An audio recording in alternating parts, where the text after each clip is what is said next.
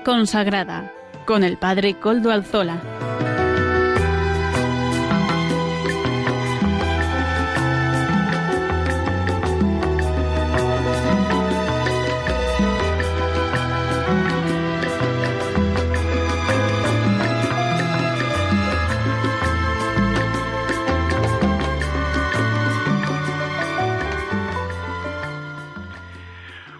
tardes, hermanos, amigos y oyentes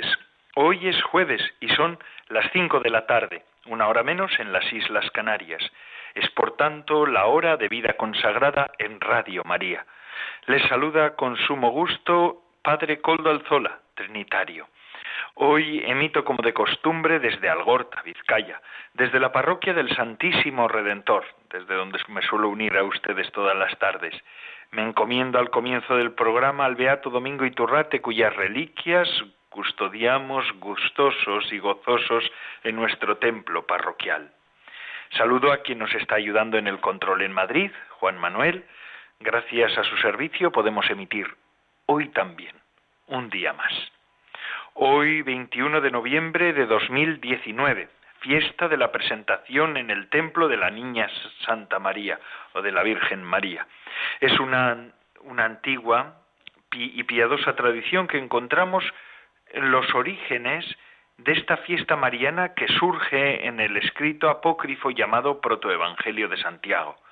Este relato cuenta que cuando la Virgen María era muy niña, sus padres, San Joaquín y Santa Ana, la llevaron al templo de Jerusalén y allí la dejaron por un tiempo junto con otro grupo de niñas para ser instruida muy cuidadosamente respecto a la religión y a los deberes de, para con Dios. María desde siempre ha sido templo de Dios y esto es lo que esta fiesta hoy nos recuerda. María también ha sido presentada en el templo, presentada, ofrecida, entregada a Dios y así vivió. Esa es la vida de María. Paso a presentar los contenidos del programa de hoy sin más dilación. Comenzamos dando voz a los pastores de la Iglesia, hoy de una manera de lujo. Traemos una audiencia del Santo Padre, el Papa Francisco. En la sección de testimonio, hoy el Padre Óscar Chacón, que trabaja en el Tribunal Eclesiástico de Arecibo, Puerto Rico, nos dará a conocer esa realidad de la Iglesia de la Iglesia Universal, la Iglesia en Puerto Rico, en esa isla querida, amada, una de las primeras encontradas por nuestros, por los descubridores de, de América. Amaro Villanueva nos ofrecerá la sección Música para Evangelizar. La Madre Olga del Redentor, fundadora de las Carmelitas Samaritanas, nos presentará la sección de Camino con Madre Olga, unos minutos de reflexión espiritual que semanalmente nos está ofreciendo esta hermana nuestra.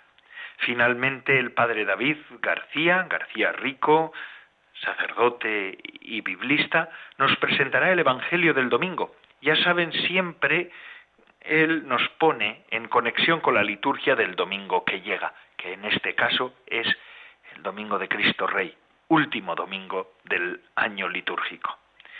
Además, les recuerdo que se pueden poner en contacto con el programa por medio del correo electrónico del mismo, y ya saben cuál es, vida consagrada, todo seguido y, junto, arroba radiomaria.es. Ustedes pueden escribirme a él y yo mismo les contestaré. Además, recuerdo que desde ya nos pueden escuchar por medio de los podcasts de, este, de la web. Ya nos suben el nuestro, no lo olviden. Así que si quieren volver a escuchar el programa, lo pueden hacer. O si no lo han oído, lo pueden escuchar en, la página web de Radio María. Sin más, vamos a escuchar al Papa Francisco. La audiencia que escucharemos tuvo lugar el pasado 30 de octubre de 2019. En ella el Papa nos explica cómo, en los orígenes del mismo, entró el cristianismo en Europa. Escuchemos al Santo Padre. Queridos hermanos, el libro de los Hechos de los Apóstoles narra la llegada de Pablo a la ciudad de Filipos, colonia romana de la Macedonia, y por tanto la entrada del Evangelio en Europa.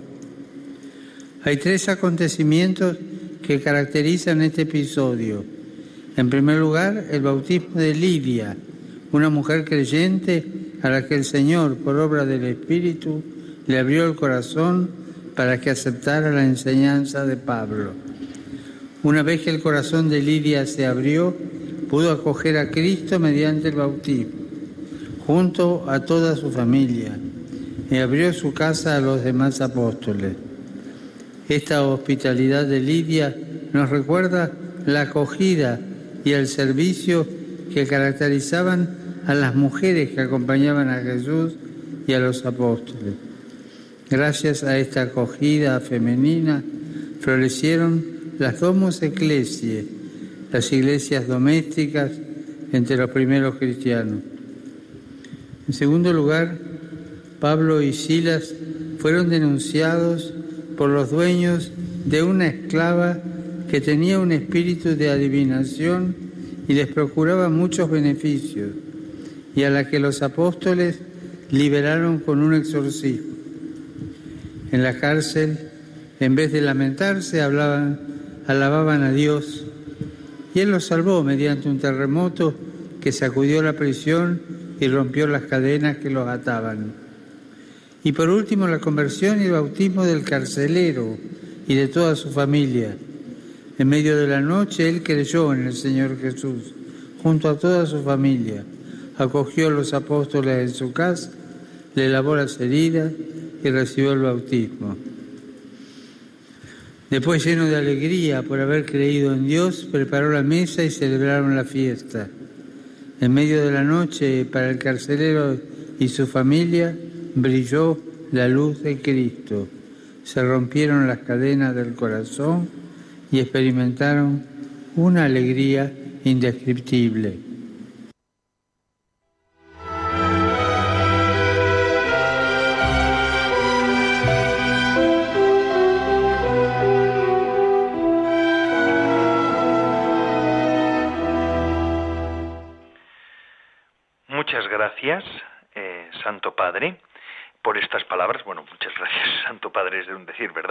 Gracias por, por, su, por su testimonio, ¿verdad? Mm, como la Domus Ecclesiae, hoy, siglos más tarde también, la Iglesia es consciente de la necesidad de que las iglesias domésticas verdaderamente lo sean, verdaderamente vivan como tales, las familias. Y ahí tenemos al Papa estos días en su viaje a Tailandia, eh, es importante que recemos por este viaje, yo diría trascendental, porque Oriente y Oriente, el Extremo Oriente, son lugares de misión y hoy en día hablan también del futuro de la Iglesia. Eh, la Iglesia nació en Asia y ahora es tiempo de que el Evangelio sea proclamado en ese continente de un modo más decidido. Eh, ha sido verdaderamente un viaje, está siendo un viaje, quiero decir, eh, pues muy, muy movido del Papa, porque ha tenido que estar presente en el mundo de la salud, en las autoridades, con otras religiones, pero sobre todo llama la atención que en unos lugares donde el cristianismo es minoritario, pues ha tenido mucha gente. Eh, junto a él y que está teniendo mucha gente junto a él. Vamos a pedir por el Papa y por este viaje a Tailandia, para que mm, verdaderamente este viaje en el que nos ha recordado tanto la infancia, porque en todo ese sudeste asiático la infancia está muy, muy, pero muy perjudicada, muchas veces muy amenazada, con algunas cosas tremendas que se escuchan, ¿verdad? Y de las cuales muchas veces los europeos somos también responsables, eh, vamos a pedir por, por el Papa y vamos a pedir por este, por este viaje. Y como les decía al comienzo del programa, hoy en Vida Consagrada tenemos a un invitado, el Padre Óscar Chacón, religioso. Buenas tardes, Padre Óscar. Muy buenas tardes, estimado hermano, ¿cómo estás tú? Muy bien, muy bien, Padre Óscar. Aunque hablamos por teléfono, somos compañeros y hermanos en la misma orden. Él también es religioso, nacido en Bogotá, Colombia, ya han oído el acento que no es acento español, en 1979. Así que ya tienes 40 años, padre Óscar. Ha ordenado el 1 de septiembre de 2007, ya lleva 12 años de sacerdote y ahora ejerce su ministerio en Puerto Rico, en la diócesis de Arecibo, en, en concreto en una comunidad de Isabela, y está actualmente trabajando en el Tribunal Eclesiástico.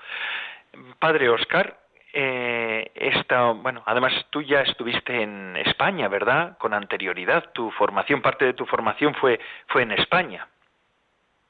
Sí, mi formación fue en Salamanca, para ser más exactos. Qué bueno. La Roma chiquita le llaman, la Roma pequeña, la Roma nueva. Está bien. Padre Oscar, a nosotros nos gustaría que nos hablara, mm, ya que, o nos hablaras, ya que estás por aquí, por aquí estás por el capítulo provincial, ¿verdad? Por un nuevo capítulo como representante del vicariato del Beato Domingo Iturrate, mm, siempre nos solemos acordar de él al comienzo de este programa de vida consagrada en el que estamos, que es el vicariato vuestro de Colombia y Puerto Rico. Y ahora, pues me gustaría que nos hablaras un poco de tu labor en, en la diócesis de Arecibo. ¿Cuál es la labor tuya, de un religioso como tú, en esa diócesis, en concreto la tuya? Bueno, eh, allí en la diócesis de Arecibo, eh, en la actualidad, pues estoy desempeñando dos funciones. La primera es como párroco, estoy en la parroquia de Nuestra Señora del Carmen, allí en Isabela, y la segunda es eh, el abogado patrono del Tribunal Eclesiástico allí en la diócesis de Arecibo. Ambas funciones son pastorales, además de la administrativa en la parroquia, pero tanto en la parroquia como en el tribunal son funciones pastorales, aunque bueno, eh, nuestros feligreses eh, todavía eh, hay un cierto desconocimiento sobre la existencia de los tribunales eclesiásticos y que pues estos existen y que están al servicio de los fieles, sobre todo para el tema de las nulidades matrimoniales y pues eh, los feligreses poco a poco han ido entrando en esa línea de informarse, de poder solicitar la debida atención y de poderse brindar también esa consejería y ver si es ah, si son aptos o no son aptos para iniciar un proceso de nulidad matrimonial. Ya, ya. Eh, así que dice, dices tú que, que, que, ha ido a más el conocimiento de los fieles de los tribunales eclesiásticos o la cercanía a los mismos.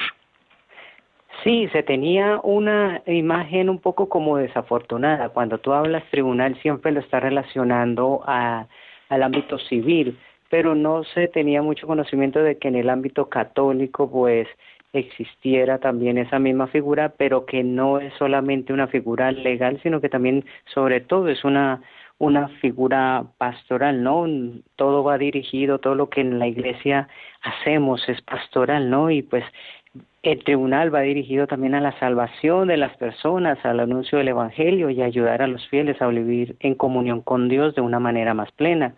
Por eso la labor del, del tribunal pues es una orientación pastoral, ¿no? Aunque tenga una naturaleza jurídica, pero lo que ayuda es a los feligreses, a nuestros, a nuestros fieles, pues descubrir verdaderamente que el matrimonio existió y por lo tanto ese vínculo del matrimonio también existió y si no existió, pues entonces ayudarles a, con el debido proceso y con el debido acompañamiento, pues a, que ese proceso pues se dé de la nulidad, porque no es lo mismo un divorcio que una nulidad, porque el divorcio tiene que ver con el estamento civil, pero ya lo que tiene que ver con el sacramento, pues eh, ese existió, entonces no, no podemos hablar de un divorcio en la iglesia, sino hablaríamos de una nulidad porque el consentimiento pudo haber tenido un vicio que fue lo que llevó a que ese matrimonio se declare nulo. Ya, ya, ya, ya. Interesante. Habrá además muchas personas que verdaderamente estén viviendo una, un tormento personal, ¿verdad? Por, por su situación irregular en la iglesia y gracias al tribunal pues se podrá hacer mucha tarea de pues pastoral, como decías tú, y en ese sentido para algunas personas una tranquilidad de conciencia, ¿verdad, Oscar? Sí, lo que tú decías hace un momento y lo que les decía hace un momento, ¿no? La función, pues, aunque es jurídica, porque pues se lleva unos procedimientos, pero precisamente es eso, llevar ese anuncio del Evangelio y ayudar a los fieles que tienen esa herida en su alma por esas situaciones que vivieron, pues ayudarles a encontrar el camino para volver a esa comunión con Dios de una manera más plena, ¿no? Y de eso se trata el servicio del, del tribunal, ¿no? Todos los tribunales eclesiásticos tienen esa función de acompañar no solamente jurídicamente, sino también pastoralmente, porque antes de, antes de ser jueces, si es el caso de un sacerdote, pues antes de ser jueces somos pastores, ¿no? Y la función del pastor pues es acompañar al rebaño, ¿no? Entonces creo que se trata de ayudar a discernir, de acoger a la persona, de ayudarle a discernir, de ayudarle a dar los pasos, de orientarle en las solicitudes. Se trata de ofrecer voluntariamente, escucharle, ¿no? Hay que tener un gran don de escucha para poder comprender lo que es la intimidad de la persona y poderla salvaguardar. Creo que eso es algo que, que procuramos y que se procura en todo tribunal eclesiástico, ¿no? Salvaguardar siempre la intimidad de la persona, porque pues son cosas que, como tú decías hace un momento, hay heridas que quisiéramos sanar y pues el objetivo es ese, ¿no? Que podamos acompañarles para que puedan establecer de nuevo esa comunión plena con Dios. Qué bueno, qué bueno. Verdaderamente a veces nosotros, también los que nos dedicamos a la tarea pastoral, entendemos que lo del derecho canónico es algo, eh, qué sé yo, algo accesorio en la Iglesia, pero yo creo que es fundamental también para poder ayudar a muchas personas. Me alegro de que estés en esa tarea. En una diócesis, la de Arecibo, que mm, está en qué zona de Puerto Rico, en qué, en qué, en la isla, en el norte, sur, en qué parte de Puerto Rico está la diócesis de Arecibo. Está en el noroeste de, la isla, está al noroeste de, Puerto Rico. ¿Y cómo se vive la iglesia en Puerto Rico? A un colombiano como tú, ¿cómo, cómo, cómo ve eh, la situación eclesial allí en Puerto Rico? Bueno, Puerto Rico es una isla, es una isla pequeña relativamente, y pues allí hay presencia de muchas comunidades religiosas, eh, al igual que aquí en Europa, pues con el paso de los años ha ido mermando un poco el, clero nativo y pues eh, religiosos de diferentes congregaciones, de diferentes nacionalidades, pues trabajamos como misioneros allí y pues eso hace que se enriquezca nuestra iglesia allí en, en Arecibo, en la diócesis de Arecibo. Somos muchas comunidades religiosas que atendemos las diversas necesidades que tiene, que tiene la iglesia allí en este sector, en, en este lugar. Entonces, pues eso hace porque que Puerto Rico haya más riqueza. Sí, porque Puerto Rico hace poquito pasó por una prueba muy fuerte, la, eh, el Estado, digamos así, la isla, más que el Estado, la isla, y también el, la iglesia allí, porque el, eh, las catástrofes naturales fueron muy sonadas. ¿Cómo fue todo aquello?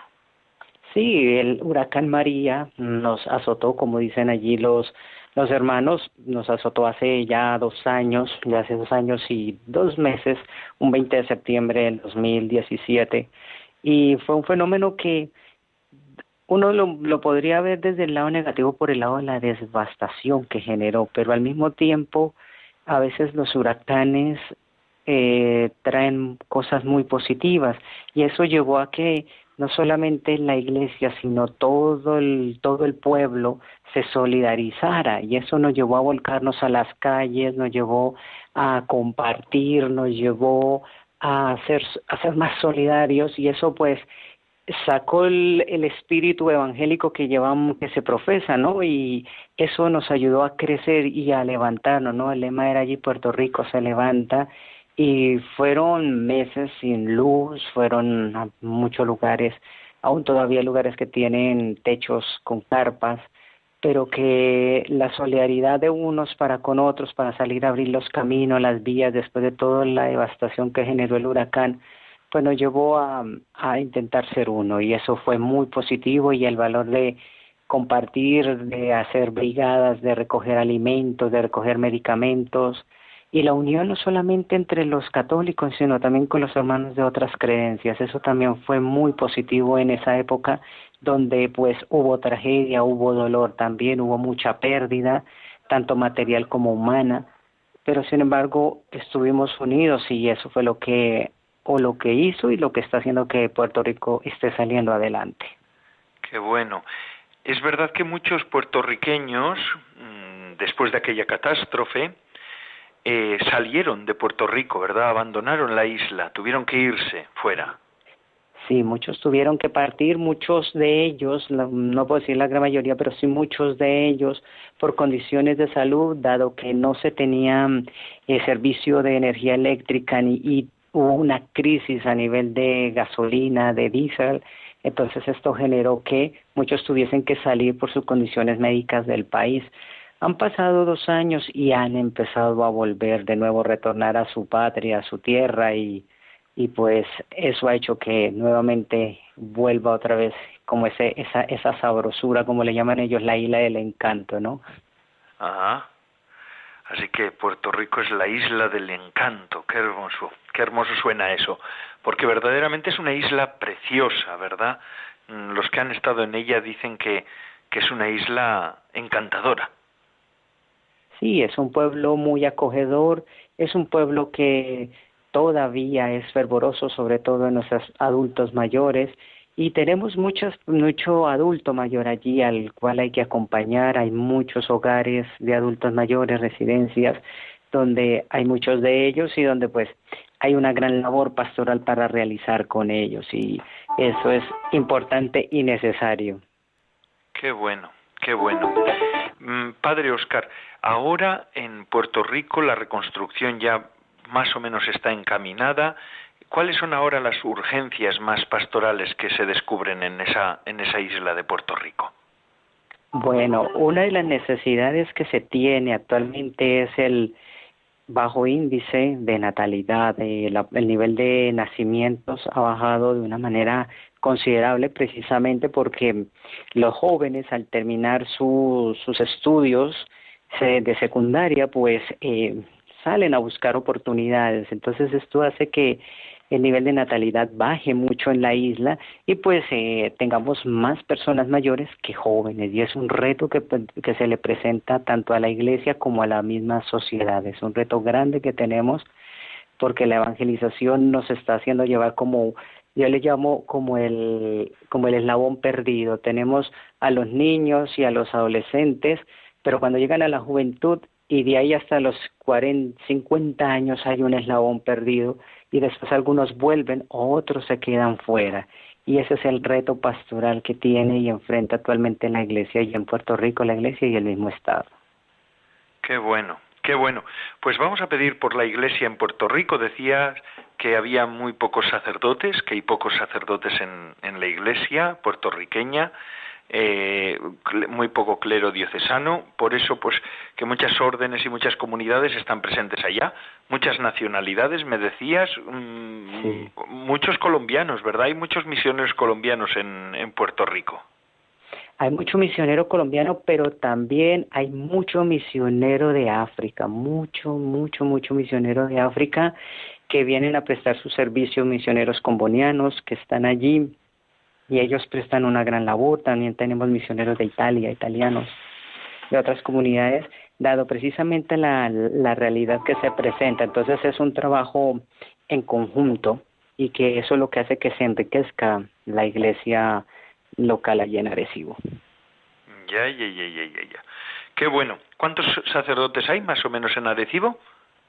Bueno, son 58 parroquias, o sea que ya de base tenemos 88, 58 sacerdotes. Pero como hay comunidades religiosas, pues eh, ya eso hace que aumente más el, el número de, de sacerdotes por en la, en la misma diócesis. Pero bueno, 58 parroquias para una población también allí puertorriqueña, pues que, es numerosa, porque en Puerto Rico, para ser una isla pequeña, hay muchos millones. ¿Cuántos millones de habitantes hay en Puerto Rico? Tres millones y medio, eh, según el, el último censo que hicieron después del después del huracán. Aunque bueno, tanto que censo no hicieron, pero sí un estudio de teniendo en cuenta los que se fueron, que salieron de Puerto Rico, más o menos tres millones y medio hay habitantes. Perfecto. Perfecto, Padre Oscar. Bueno, pues muchas gracias por habernos atendido la llamada en este viaje por España que estás haciendo, este pase, paseo breve, paseo más que paseo es para un trabajo, pero bueno, ahora en este tiempo por, por España, gracias por contarnos un poquito de la historia, de la vida más bien, de eclesial de Puerto Rico y de tu tarea allí. Gracias y que y que eso, que tengáis que tengas una estancia agradable entre nosotros. Y ahora te voy a invitar a que sigas con nosotros en nuestro programa de vida consagrada en el que estamos, Padre Óscar Chacón, eh, escuchando una sección que viene ahora que es música para evangelizar. Mm, tú decías, Padre Oscar, que en Puerto Rico hace falta evangelizar a los jóvenes. Pues uno de los medios para evangelizar a los jóvenes es la música. Pues nuestro colaborador, Amaro Villanueva, eh, laico colaborador del programa, nos va, nos ofrece hoy una canción que se titula Aleluya. ¿La escuchamos, Padre Oscar? Te invito. Claro que sí. Bueno, muchísimas gracias y lo mismo un saludo a nuestros fieles oyentes. Así sea. Aleluya. Con Amaro Villanueva. Música para evangelizar.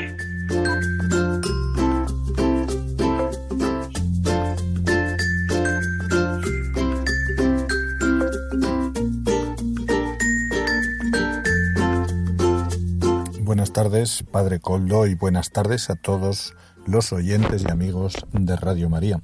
Hoy presentamos una canción titulada Aleluya, pero es cantada e interpretada por el sacerdote irlandés Ray Kelly, que se hace famoso en el año 2014 después de un vídeo en el que canta esta canción que vamos a escuchar hoy de Leonard Cohen, Aleluya, y la canta precisamente cuando celebra una boda.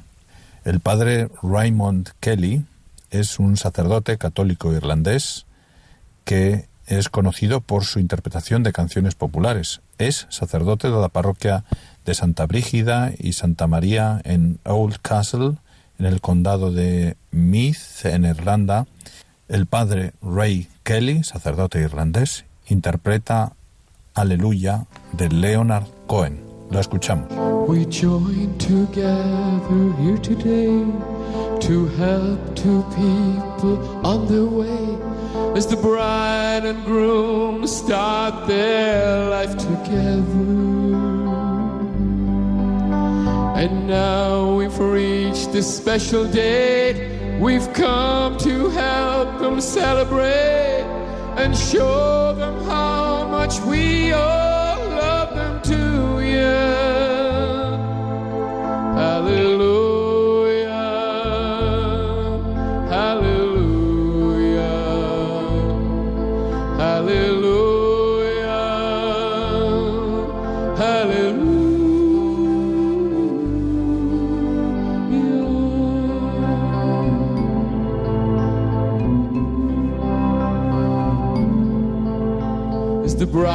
is walking up the aisle, the groom looks up and gives a smile. The love that flows between them fills the church, yeah. With her family and friends at her side, she really is the blushing bride. With love and prank,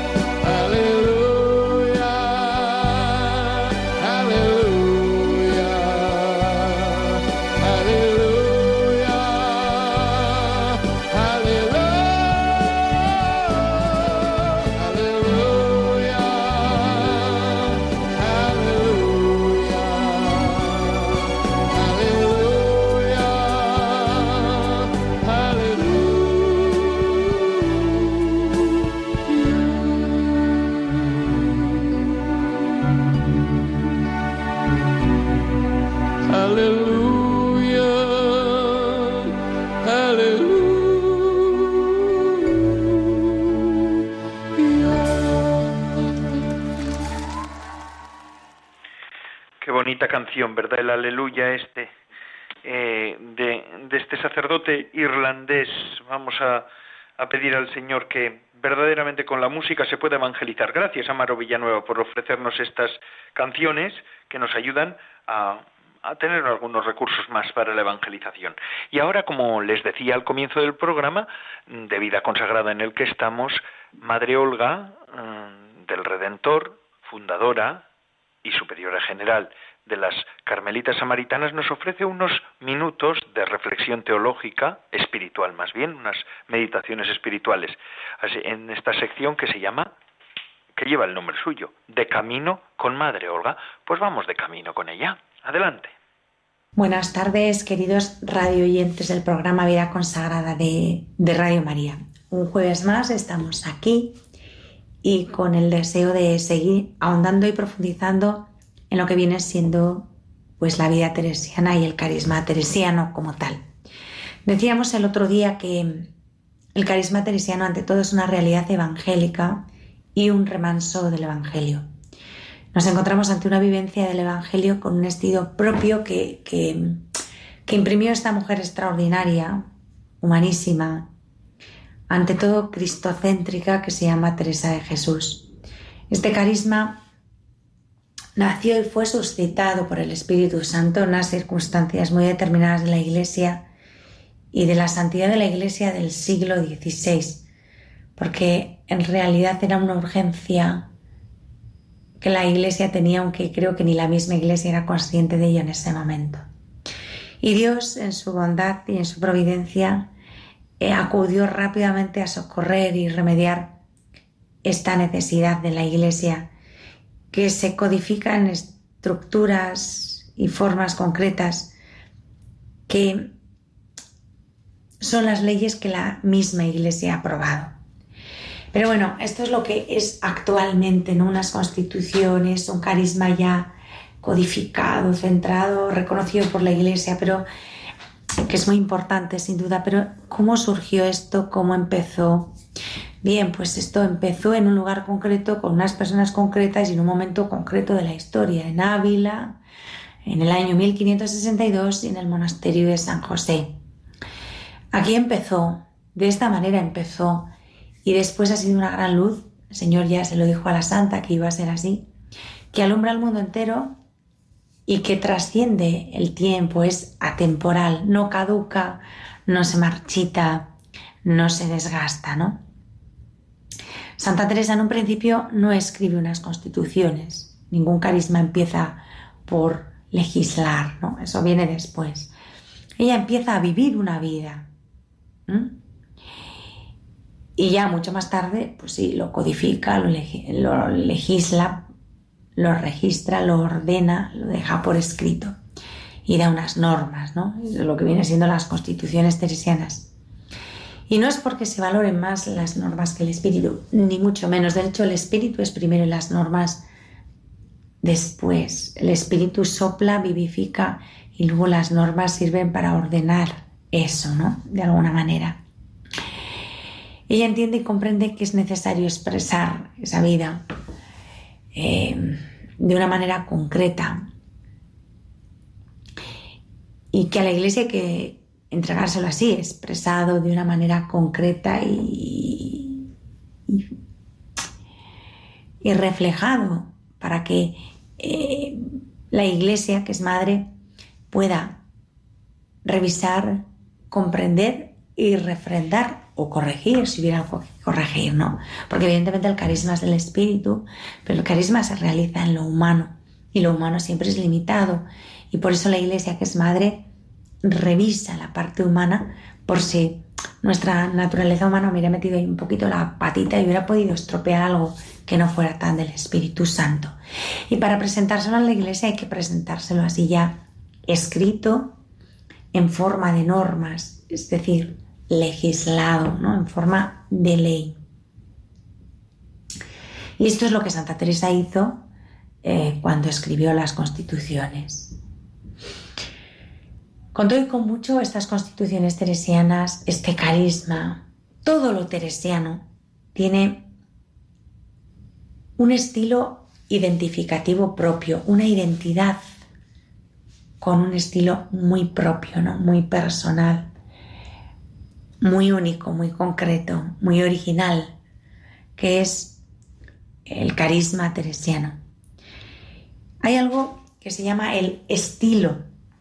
La Santa Madre habla de el, del estilo que pretendemos llevar. Hay muchos y variados estilos eh, de vida religiosa en la iglesia. Evidentemente, yo hablo del teresiano porque es el mío, aquel al que he sido llamada y con el que me siento identificada y que llena mi corazón y me hace feliz eh, sirviendo al Señor, siendo hija de Santa Teresa, con el estilo que ella pretendía llevar, el estilo teresiano. Pero evidentemente, sin duda, hay muchos estilos de vida religiosa en la Iglesia, sin pretender decir cuál es mejor y cuál es peor, porque todos son del Espíritu Santo y todos son de Dios, ¿no? Hay muchos, pues yo que sé, muchos estilos, el estilo teresiano, el estilo franciscano, el estilo jesuítico, el estilo dominicano, el estilo, yo que sé, escolapio, no sé qué más, el estilo benedictino, no sé qué más estilos nombrar, ¿no?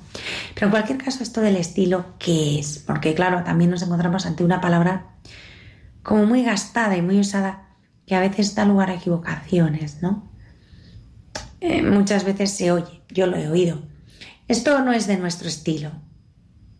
Y el estilo, refiriéndose a un carisma, no es una moda, no es un parecer, una opinión.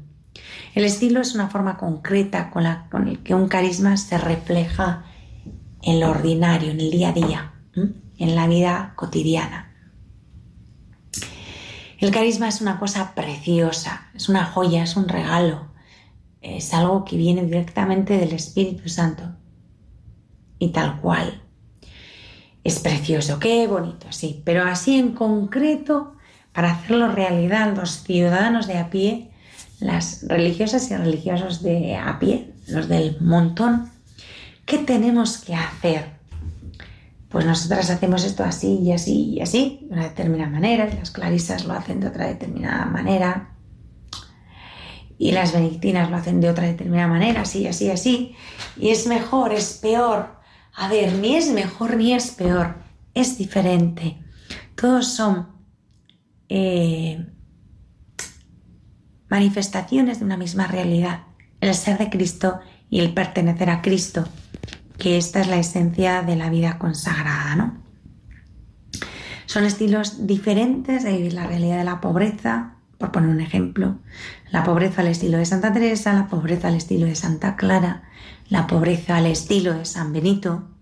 Son estilos diferentes porque en la vida religiosa hay factores comunes que se dan en todas las formas de vida consagrada, como es la pobreza, pero el estilo varía según los fundadores y según el carisma que se ha infundido a cada obra. Y volviendo al estilo teresiano, hay que decir que es un estilo bastante peculiar y que en su día, ahora mismo en el siglo XXI, nos cuesta un poquito hacernos a la idea de esto que voy a decir. En su día, el estilo teresiano fue muy rompedor, sobre todo en lo tocante a la vida de fraternidad, porque el modo de vivir, o lo veremos en días sucesivos, ¿no? Era muy diferente a todo lo que había en la vida religiosa de entonces. Santa Teresa imprime un sello personalísimo a la vida fraterna de las carmelitas descalzas. Y esto fue muy diferente a todo lo que existía hasta ese momento. Había ya muchas formas de vida religiosa en la iglesia y bastantes formas de vida religiosa femenina. Ella, por decirlo de alguna manera, inventa, si cabe la expresión, una cosa totalmente nueva y que no tiene nada que ver con todo lo que existía hasta ese momento. El estilo ayuda a vivir el espíritu y si se desvirtúa el espíritu, se empobrece el estilo y acaba siendo una cosa mecánica, vacía, hueca, un rollo. Y ese es uno de los grandes riesgos que muchas veces nos acecha en la vida consagrada, ¿no? en la vida de las comunidades.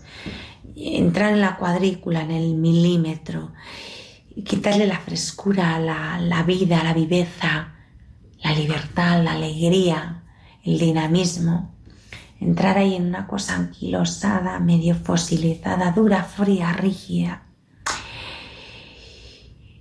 Eh, y si se pierde el espíritu al final, acabas haciendo una serie de cosas que no sabes muy bien ni para qué se hacen, ni qué sentido tienen ni qué significan, ¿no?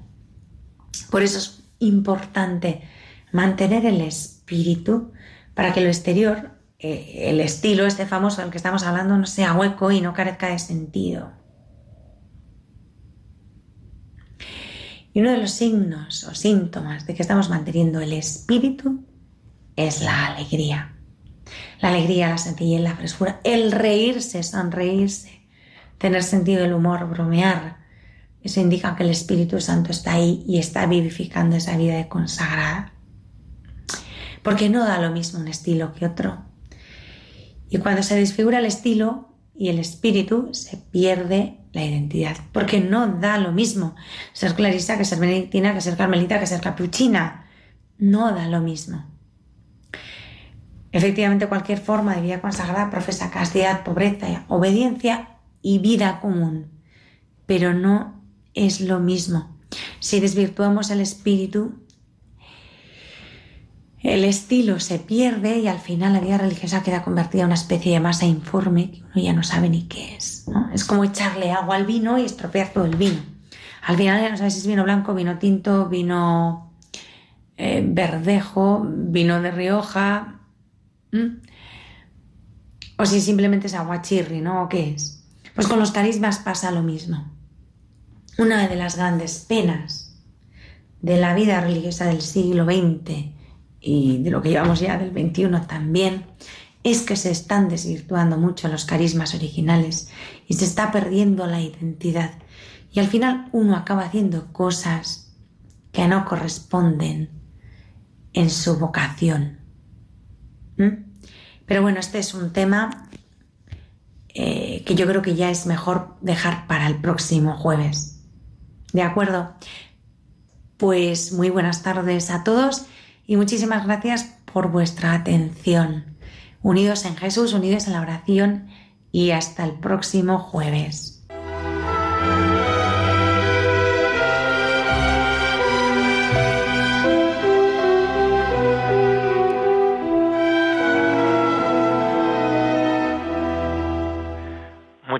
Gracias, Madre Olga, por estas palabras que nos dirige semanalmente en el programa de vida consagrada en el que estamos.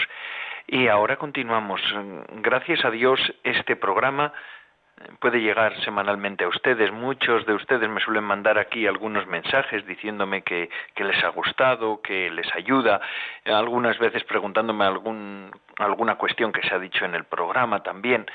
Todo esto es posible gracias a Radio María, este empeño evangelizador que tiene a María como reina y madre. Hoy que estamos celebrando la presentación de Nuestra Señora en el templo, mm, vamos a darle gracias a Dios por esto que es Radio María. Y todos podemos colaborar. Miren cómo. La vida humana es una cuestión abierta, un proyecto incompleto que se puede realizar o se puede frustrar. La pregunta fundamental de todo hombre es, ¿cómo se aprende el arte de vivir? ¿Cómo se realiza el llegar a ser hombre en plenitud? Jesucristo nos dio la respuesta a estas preguntas, nos enseñó el camino de la felicidad para esta vida y de la salvación eterna más allá de la muerte. Por su parte, nuestra Madre María nos dice a todos, haced lo que mi Hijo, el único Salvador del hombre, os diga. Ayúdanos a llevar este anuncio de la salvación a través de las ondas al mundo entero Colabora con tu oración, voluntariado y donativos con la radio evangelizadora. Puedes informarte de cómo hacerlo llamando al 91 822 8010 o a través de nuestra página web radiomaria.es. Radio María al servicio de la nueva evangelización.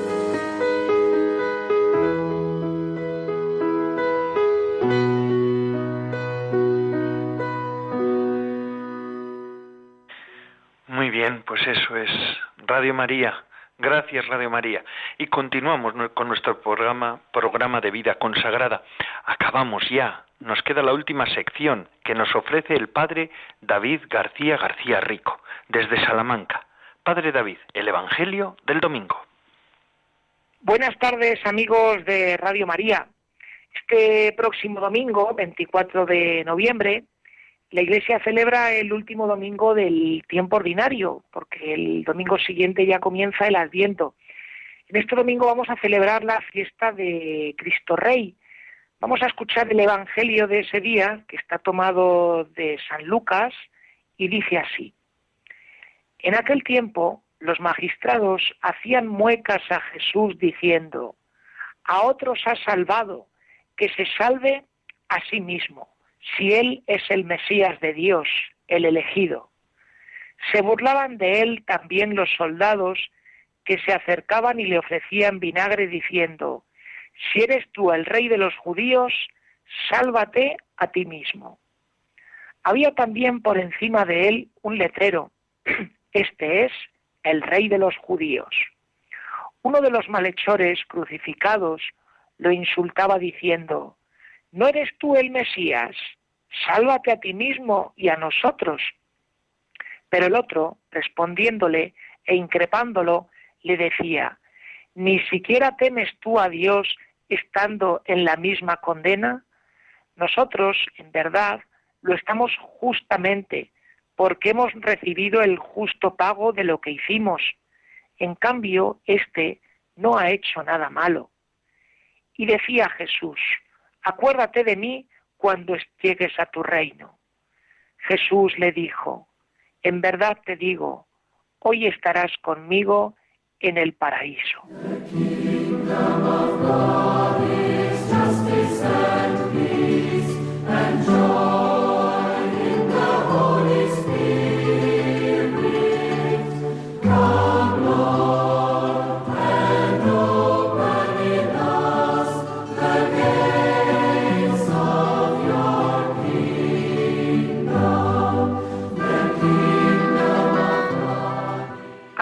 Oyentes, celebrar la fiesta de Cristo Rey da mucho que pensar, porque si uno echa un vistazo a la historia, pues nos damos cuenta de que ha habido un montón de reinos que cuando existían, que cuando estaban en su apogeo, parecía que no iban a terminarse nunca, que iban a ser para siempre invencibles, y sin embargo terminaron. Pues tenemos ahí, por ejemplo, a imperios o a reinos como el de los egipcios, los babilonios, los persas, los griegos, los romanos. Por ejemplo, ¿quién le hubiese dicho a César Augusto que el imperio romano iba a desaparecer? Vamos, no le hubiese entrado en la cabeza y a los romanos de su tiempo tampoco. Pues, sin embargo, todos estos reinos desaparecieron. Y hoy celebramos, al celebrar la fiesta de Cristo Rey, recordamos que el reino de Dios, ese reino inaugurado en Cristo, que lleva ya dos mil años de existencia, no ha desaparecido y va a continuar para siempre. ¿Cómo lo han hecho? ¿Puede ser labor de puro marketing? Pues no justamente, sino que hoy en el Evangelio tenemos la respuesta de por qué este reino lleva dos mil años existiendo y continúa y continuará. Si nos fijamos en el texto, vemos que tenemos a Jesús ya en el Calvario, eh, le tenemos ya clavado en la cruz. Y esta imagen de Jesús clavada en la cruz, pues es como la ceremonia de entronización de este rey, de la ceremonia de entronización de Cristo. Una entronización que es muy peculiar, que seguramente aquellos que le estaban crucificando ni se les pasó por la cabeza de que le estaban entronizando en lugar de estar en un trono que es una silla de terciopelo con madera dorada y con leones labrados y tallados, pues vemos que Jesús está crucificado y está crucificado en el Gólgota, en el lugar donde en Jerusalén se crucificaba a los criminales.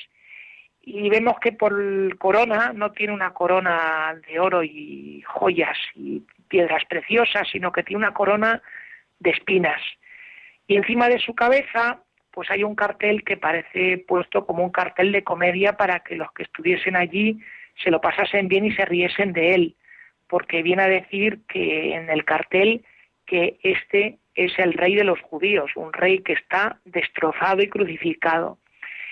Y como corte, en vez de tener allí al cuerpo de ministros y cortesanos, pues tiene a dos criminales, a gente que está ahí también en la cruz porque han cometido crímenes, es decir, han cometido asesinatos. Y debajo de ellos, en vez de tener una multitud de gente con banderitas y animándolos y echándoles piropos, pues tenemos a gente que se está partiendo de la risa de ellos, de Jesús y de los dos crucificados. Si uno mira las cosas con un poco de perspectiva, de que para llegar a esta situación de crucifixión o de coronación del nuevo rey, pues Jesús ha tenido que vencer continuamente una tentación.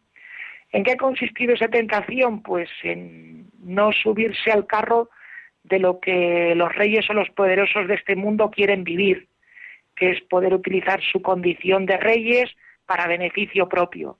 Jesús, desde el principio del Evangelio, como podemos ver en el relato de las tentaciones, pues siempre ha tenido que vencer la tentación de hacer uso de su condición de hijo de Dios para sacar beneficio para sí mismo.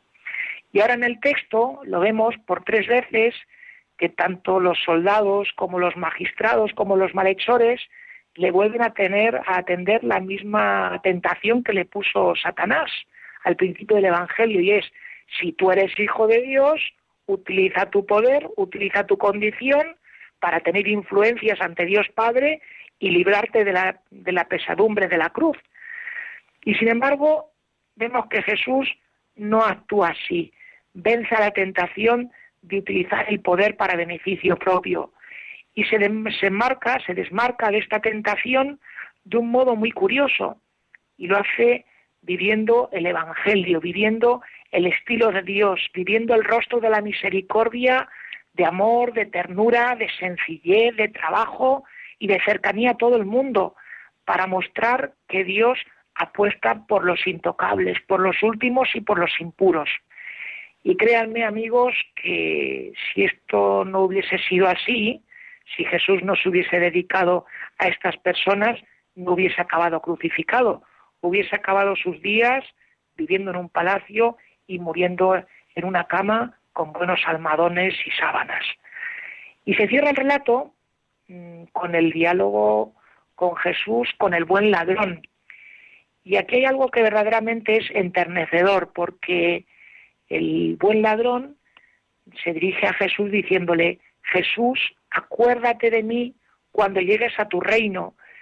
Esto es verdaderamente entrañable porque aquel ladrón llama a Jesús por su nombre, no le dice, oye tú, sino con mucha educación, pero con mucha confianza le dice, Jesús, acuérdate de mí cuando llegues a tu reino. Es como una muestra de confianza y de respeto. Es como si este hombre hubiese captado verdaderamente quién es Jesús, quién es Cristo. Y le ha captado como un Mesías que es rey, pero que a la vez es alguien cercano, humilde y compañero de camino. No es alguien que busca y que aprovecha su condición de Mesías y de rey para ponerse por encima y marcar distancias y generar ahí divisiones, sino que pueda acceder a él con plena confianza. Jesús, acuérdate de mí cuando llegues a tu reino. Pues bien amigos, yo creo que hoy es un día para llamar a Cristo por su nombre, y como el buen ladrón decirle, Jesús, cuenta conmigo para tu reino, aunque tenga mis fallas, tenga mis errores, tenga mis cosas, cuenta conmigo porque quiero caminar contigo y quiero poner a construir tu reino de amor y de paz. Que el Señor les bendiga y que les dé la gracia de enamorarse de este Cristo, que aparece como rey, pero recuerden, un rey con corona de espinas y con cruz, un rey que no presenta distancias, sino rey humilde, sencillo y cercano. Que el Señor les bendiga y que disfruten de caminar unidos a este rey.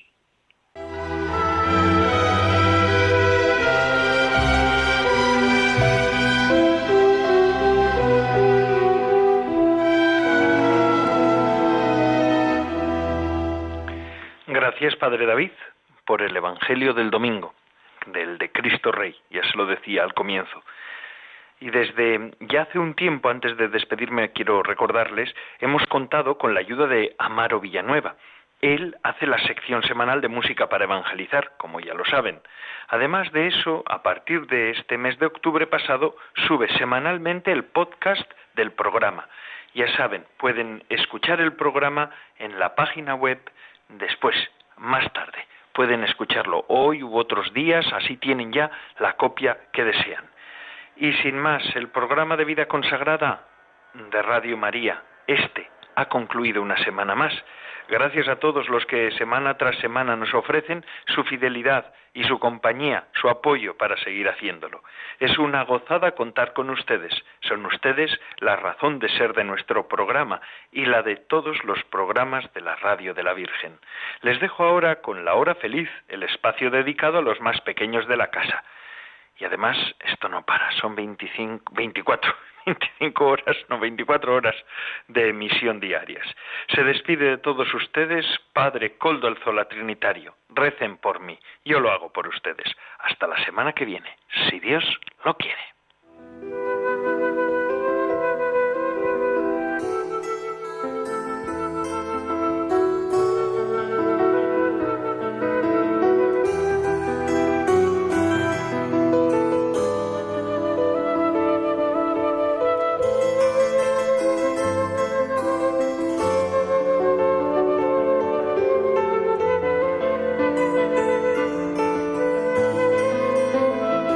Consagrada con el Padre Coldo Alzola.